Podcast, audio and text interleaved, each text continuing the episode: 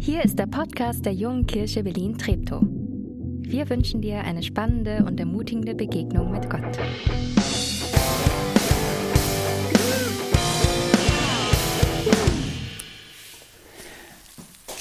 Hey, einen wunderschönen guten Morgen auch von meiner Seite.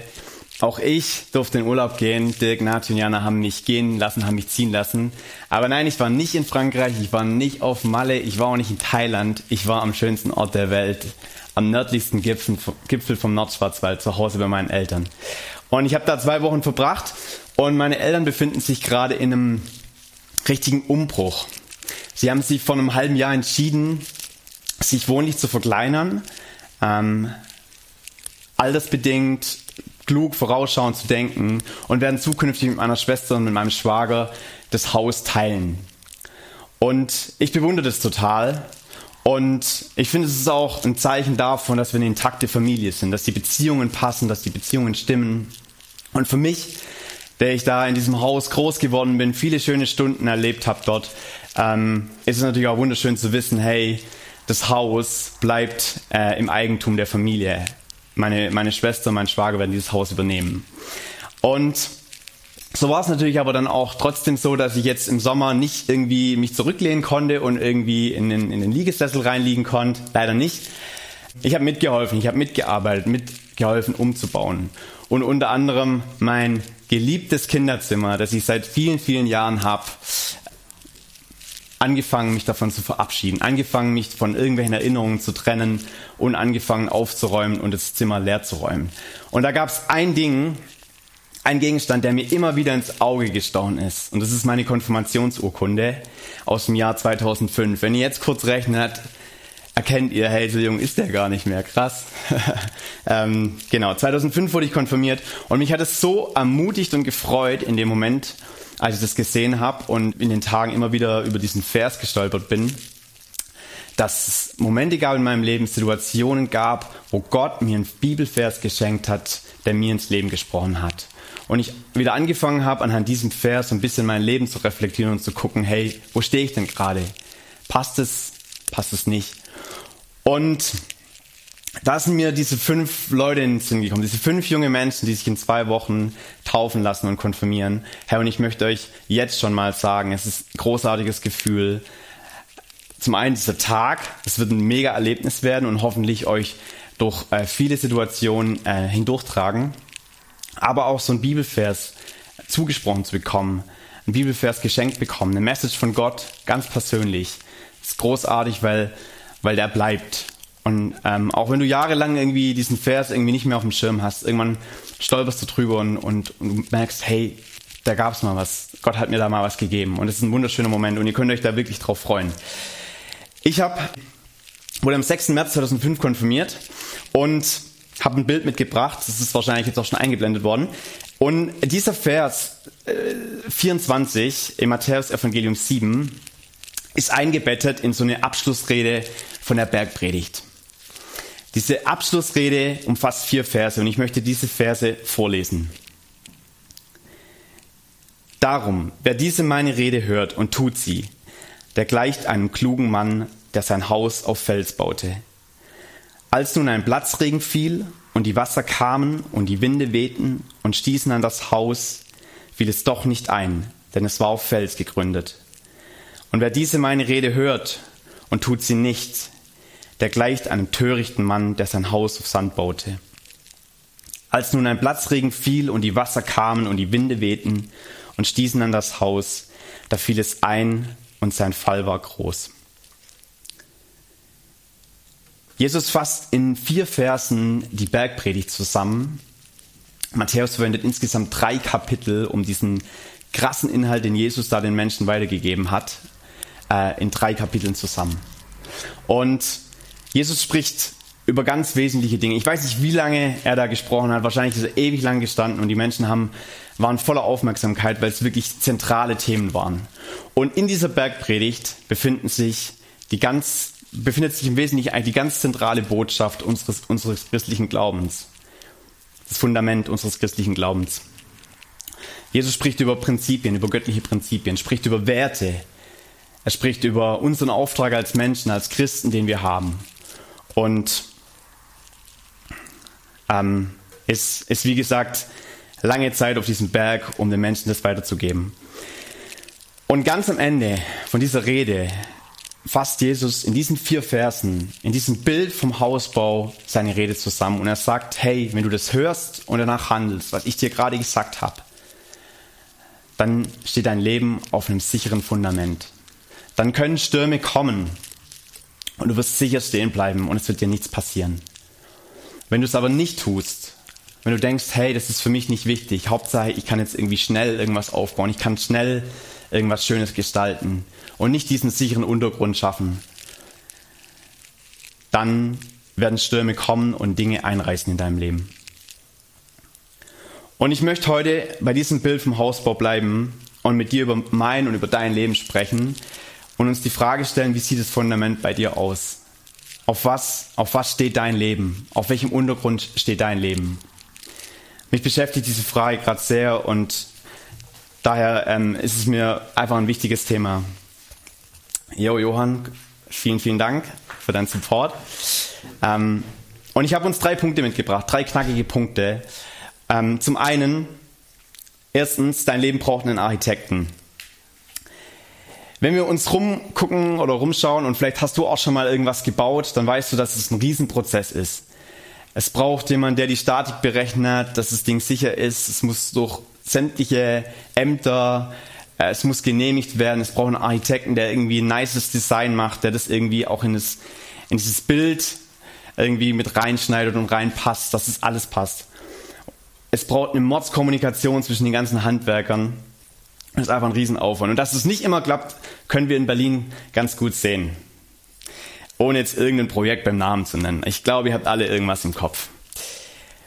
Aber es ist ja auch völlig zu Recht dieses dieses krasse Ding. Und es ist völlig zu Recht dieser große Aufwand, weil wir schließlich wollen, dass das Ding, was wir bauen, was gebaut wird, sicher ist. Und wir wollen, dass die Qualität nicht irgendwie darunter leidet. Wir wollen, dass es, dass es nachhaltig ist. Und wie sieht es mit deinem Leben aus? Wie sieht es mit deinem Lebenshaus aus? Diese Frage habe ich mir in letzter Zeit oft gestellt. Nach was für Richtlinien gestalte ich mein Leben und baue mein Leben auf? was nehme ich mir da zu Hilfe? Und es gibt keine Behörde, keine Institution, keine Bundesregierung, die dir sagt, hey, mach's doch so oder so, dann ist es gut. Es gibt keine DIN-Normen, es gibt nichts. Und es ist zwar schön, in dieser Freiheit zu leben, aber es hat auch Nachteile, weil ich habe oft das Gefühl in letzter Zeit, dass diese krasse Freiheit, in der wir leben, mega in so eine Orientierungslosigkeit mündet und dass Menschen nicht mehr wissen, was richtig ist und dass sich Menschen an nichts mehr orientieren können. Und die Bibel, Gottes Wort, möchte uns hier Antworten liefern. Und möchte dabei helfen, dass wir ein Fundament graben, das auf dem unser Leben steht und feststeht. Und die Bibel ist voll mit Hinweisen. Die Bibel ist mit Hinweisen für Es sind äh, Hinweise drin, wie wir Beziehungen gestalten können. Wir finden Hinweise, wie wir erziehen können. Wir, wir lesen viel über Werte. Und die Bibel hat das Potenzial, dass egal wie herausfordernd deine Situation ist, ähm, Gott Hoffnung schenken kann. Und Gott möchte Orientierung geben. Gott möchte dein Architekt sein. Und das Beste an, diese, an diesem Message ist, finde ich, dass er Bock hat, deinen Auftrag entgegenzunehmen. Er hat, er hat Lust darauf ähm, und er hat die Zeit und er freut sich, wenn du auf ihn zugehst und sagst, hey, ich habe hier gerade ein Riesenproblem und ich habe ich hab mein Leben nicht gut aufgebaut. Und wenn es ein einfaches Gebet ist, das ernst gesprochen ist und mit dem ganzen Herzen, dann bin ich überzeugt davon, dass Gott in deine Situation reinkommen wird und dir helfen wird, in deiner Situation ähm, das das Nötige, das, das was nötig ist zu machen. Mein zweiter Punkt ist, habe ich betitelt mit Im Leben gibt es keinen Sturm frei. In Vers 25 ähm, steht nicht, hey, wenn du, wenn du klug bist und dann dein Haus auf festem Fels baust, dann kommen keine Stürme. Nein, diese Stürme kommen. Und die kommen vor allem ungefragt und meistens dann, wenn es überhaupt nicht passt. Meistens dann, wenn, wenn wir überhaupt nicht damit rechnen oder es irgendwie ansatzweise geschickt sein könnte. Nein, die kommen. Und seit einem halben Jahr tobt dieser Corona-Sturm über unserem Land, über der Welt und bringt ganz viel aus dem Gleichgewicht. Bringt mega viel Herausforderungen mit sich. Ich glaube, wir haben alle irgendwelche Bilder jetzt aus dem letzten halben Jahr, wo wir das gemerkt haben, wo wir das gespürt haben. Aber nicht nur das gesamtgesellschaftliche Problem oder die große Herausforderung, sondern auch vielleicht in deinem ganz persönlichen Leben sind Dinge, die nicht kontrollierbar sind. Es sind Stürme, die du nicht ähm, schon von langer Sicht heraus sehen kannst. Krankheit, Arbeitslosigkeit, irgendwelche Beziehungen, die zerbrechen. Stürme kommen, Lebenskrisen kommen. Und der einzige Unterschied ist, ist dein Haus, ist dein Lebenshaus, ist dein Leben auf einem festen Untergrund gebaut, dann wird es diese Stürme irgendwie abwenden. Wenn nicht, wird es Dinge einreißen. Jesus sagt, hey, kommt her zu mir, alle, die ihr mühselig und beladen seid. Und ich möchte dich einfach auch einladen. Vielleicht ist es gerade mega stürmisch bei dir und du traust irgendwie auch niemand zu, dass da irgendjemand dir helfen kann gerade. Und ich hatte in der Vorbereitung irgendwie ein cooles Bild von Bob der Baumeister. Kennen vielleicht einige von euch, vor allem die Mamas und die Papas vielleicht von ihren Kids, äh, die das regelmäßig anschauen. Hey, wenn du dich fragst, können wir das schaffen? Jesus sagt, yo, wir schaffen das. Yo, wir schaffen das. Hey, für mich ist, ist kein, keine Baustelle zu groß. Für mich ist kein Sturm zu krass, irgendwas wieder bei dir in Ordnung zu bringen. Yo, wir schaffen das. Und mein letzter Punkt, Punkt Nummer drei, möchte ich dir sagen, hey, Jesus ist Spezialist im Renovieren. Ich habe als Teenie ab und zu mal zur Belustigung und einfach zur Unterhaltung Tine Wittler Einsatz in vier Wänden angeschaut. Ich weiß nicht, wer das von euch noch kennt. Das lief, glaube ich, bis 2013. So von RTL produziert.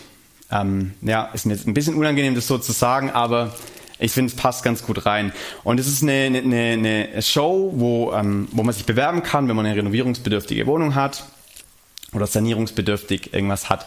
Und wo dann, ähm, wo man gewinnen kann und Tine Wittler dann mit einem Team kommt und deine Bude wieder in Ordnung bringt, dein Chaos in Ordnung bringt und irgendeinen Raum, irgendeinen Teil der Wohnung schön und schick macht. Und vielleicht fühlt es sich genau für dich gerade so an, dass du am liebsten bei RTL anrufen würdest, sagen, hey, kommt mal hier vorbei und bringt mein Leben in Ordnung. Vielleicht hast du diesen Status, hey, renovierungsbedürftig, bruchfällig. Und sagst dir, hey, eigentlich habe ich doch dieses Fundament eigentlich habe ich mich dort vor ein paar Jahren echt entschieden, ganz bewusst an Gott dran zu bleiben, aber ich habe es irgendwie verpasst, in den letzten Tagen, Wochen, Monaten, vielleicht auch Jahren irgendwie was dafür zu tun, was zu investieren. Und hey, da möchte ich dir auch einfach ins Herz legen, Jesus ist der beste Renovierer, den es gibt. Er kann Stabilität in dein Leben bringen und er will gern diese Schönheit, die schon da ist, die schon vorhanden ist, wieder voll zur Entfaltung bringen. Und manchmal geht es mir selber auch so, dass ich denke, was muss ich jetzt tun? Was, was sind so nächsten Schritte? Was, was muss ich machen? Und ich glaube, manchmal ist es ist weniger an dieser Stelle mehr. Einfach zu sagen, hey Gott, ich weiß gerade nicht, wie es geht, aber ich bete aufrichtig und ich komme zu dir und ich bitte dich, in mein Leben reinzukommen, ist manchmal viel mehr und, und viel besser, wie wenn wir immer alles selber machen wollen und, und selber irgendwie nicht die Kontrolle abgeben möchten.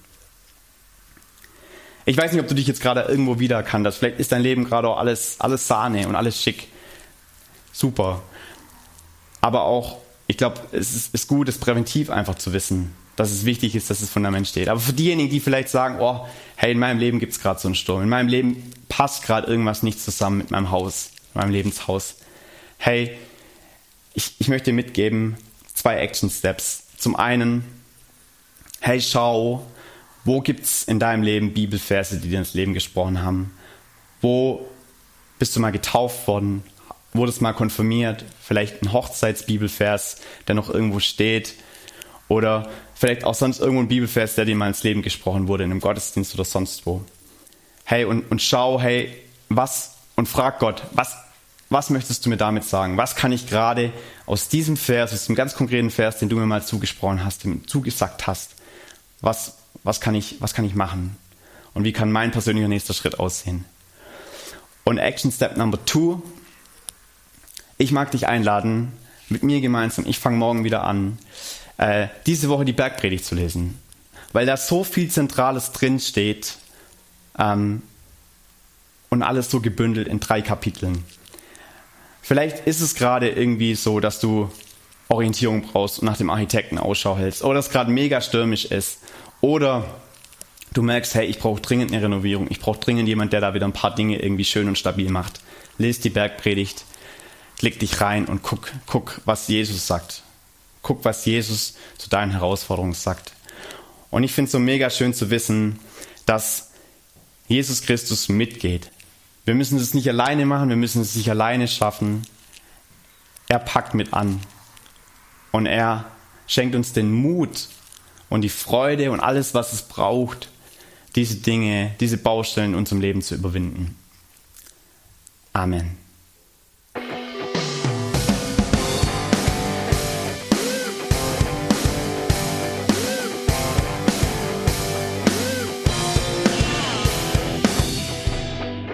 Schön, dass du diesmal dabei warst.